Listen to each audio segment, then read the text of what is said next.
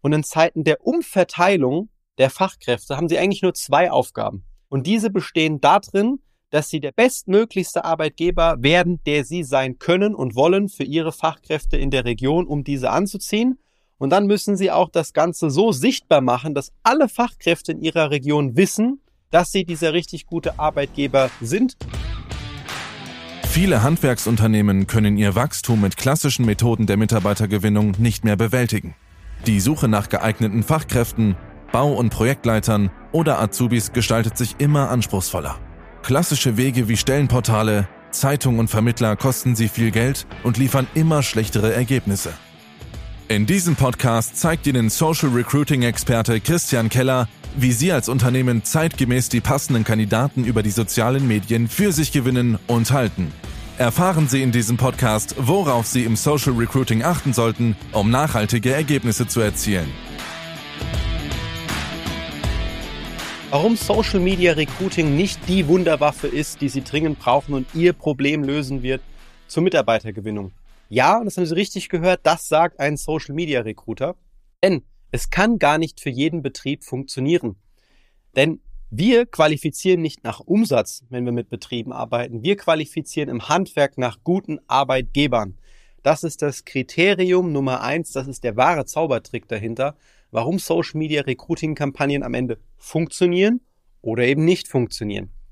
Denn das funktioniert nur, wenn Sie ein guter Arbeitgeber sind. Das ist die Grundlage für alles im Marketing. Denn Sie müssen sich das so vorstellen, der Fachkräftemangel ist ja auf der einen Seite existent.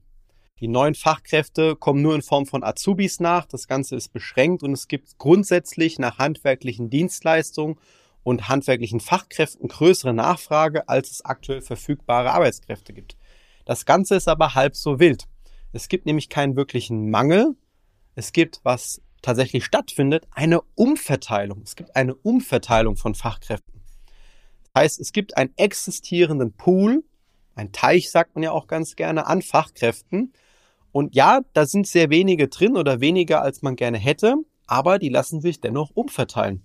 Und jetzt arbeiten die noch bei A, die können trotzdem bei Ihnen arbeiten und zu B wechseln. Das ist das eigentliche Spiel. Und in Zeiten von Fachkräftemangel oder Fachkräfteumverteilung gewinnt doch am Ende der Arbeitgeber, der A, der beste Arbeitgeber ist und B, der Arbeitgeber ist, bei dem auch die Fachkräfte wissen, dass er das ist. Ganz wichtiger Punkt. Denn immer wieder sprechen wir in Erstgesprächen mit richtig guten Arbeitgebern, mit Geschäftsführern, mit Inhabern von Handwerksunternehmen, für die es absolut selbstverständlich ist, eine nicht 10 oder 15 Prozent geförderte, sondern 100 Prozent geförderte Altersvorsorge zu machen. Nicht irgendein Dacia-Auto rumzufahren, sondern mit einem VW Caddy oder einem Mercedes Sprinter die Leute auf die Baustelle zu schicken und den auch noch richtig schön beschriften zu lassen mit Corporate Identity, wo der Handwerker stolz drauf ist, das beste Werkzeug zu kaufen, dass man richtig geile Projekte anbieten kann, die jedem Handwerker Spaß machen. Viele machen das, aber sie sprechen dann am Ende nicht darüber. Und in Zeiten der Umverteilung der Fachkräfte haben sie eigentlich nur zwei Aufgaben. Diese bestehen darin, dass sie der bestmöglichste Arbeitgeber werden, der sie sein können und wollen für ihre Fachkräfte in der Region, um diese anzuziehen.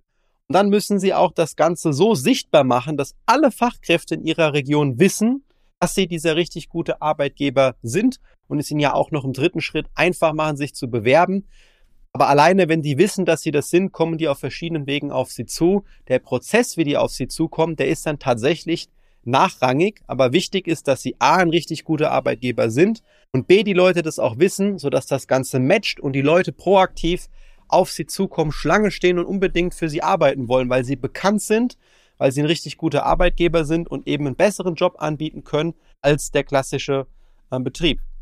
Wo kommen die Leute jetzt in der Regel her? Das sind schlechte Handwerksunternehmer, die einfach nicht fair mit ihren Mitarbeitern umgehen. Leider gibt es immer noch genügend Betriebe, die ihre Mitarbeiter nicht wertschätzend behandeln oder einfach nie gelernt haben, wie man eine gute Führungskraft wird. Meistens sind das unserer Erfahrung nach kleinere Betriebe, die patriarchisch geführt werden, altmodisch geführt werden. Das ist der Grund. Der zweite Grund, warum man von kleineren Betrieben in der Regel in das mittlere Segment wechselt, das ist dann, weil man sieht, hier kann ich eigentlich nur mal aufsteigen und Karriere machen, wenn ich denselben Nachnamen hätte wie der Chef. Oder ich kann mich generell nicht weiterentwickeln und es bestehen keine finanziellen Möglichkeiten, dass ich hier vielleicht mal einen Meister mache, einen Techniker mache oder wir Zugriff bekommen auf ein richtig interessantes Projekt, ein größeres, worauf ich Lust habe. Das sind die Gründe, warum man vom kleineren Unternehmen in der Regel in den Mittelstand wechselt. Ein weiteres großes Argument von Städten oder von Konzernen ist, weil man entweder unterfordert ist, weil Projekte langweilig sind, oder man sich wie das letzte Rad am Wagen fühlt, irgendein kleines Zahnrad und gar nicht mehr den Input oder den Output der täglichen Arbeit sieht, was man eigentlich im Handwerk sehr leicht sehen kann auf jeder Baustelle, man sich nur noch wie so ein kleines Rädchen fühlt, dann wechselt man in der Regel von einem Konzern wieder zurück ins mittelständische Handwerk. Aber grundsätzlich gibt es natürlich auch im Mittelstand ganz viele gute, bessere und schlechtere Arbeitgeber. Die Frage ist, mit wem vergleichen Sie sich in der Region? Wo würden Sie heute sagen, wer ist in Ihrer Region der bekannteste Arbeitgeber? Und wie können Sie sich jetzt so positionieren, dass Sie für die Fachkräfte aus Sicht dieser Fachkraft als Arbeitgeber A bekannter und B attraktiver wahrgenommen werden? Das ist die wahre Macht und der wahre Grund, warum man Social Recruiting macht. Und wir kennen leider zahlreiche Agenturen, zahlreiche Portale auch oder ja neumodische Karriereportale im Handwerk, die absolut jeden Kunden im Handwerk annehmen würden. Die arbeiten mit Fünf-Mann-Betrieben, die arbeiten mit Zehn-Mann-Betrieben, die arbeiten mit schlechten Arbeitgebern, die in einem Erstgespräch schon über betrunkene Mitarbeiter reden und über wenig wertschätzend über ihre Mitarbeiter. Alle solche Kunden, die würden wir einfach aussieben. Mit denen würden wir gar nicht erstmal überhaupt überlegen, zusammenzuarbeiten, wenn die anfragen, weil wir eben nach richtig guten Arbeitgebern filtern und qualifizieren.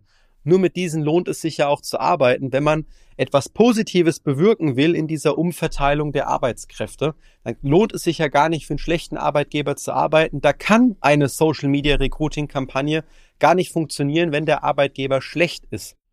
Also, Vorsicht vor Social Recruiting Agenturen und Anbietern im Social Media Bereich, die Ihnen das Blinde vom Himmel versprechen und sagen, ja, das klappt auf jeden Fall auch bei Ihnen, selbst wenn Sie im Hunsrück sind und nur einen Fünf-Mann-Betrieb haben. Die traurige Wahrheit ist, es wird bei Ihnen entweder regional nicht klappen, wenn Sie total am Arsch der Heide sind, Entschuldigung für diese Formulierung. Es muss auch ein gewisses Einzugsgebiet geben, das ist ein weiterer wichtiger Faktor, dass Sie im Umfeld einer Stadt sind, die mal 30, 40.000 Einwohner hat oder mehrere größere Dörfer, aber nicht im Hunsrück sind. Mecklenburgische Seeplatte ist auch relativ schwer, aber da haben wir es auch schon hingekriegt.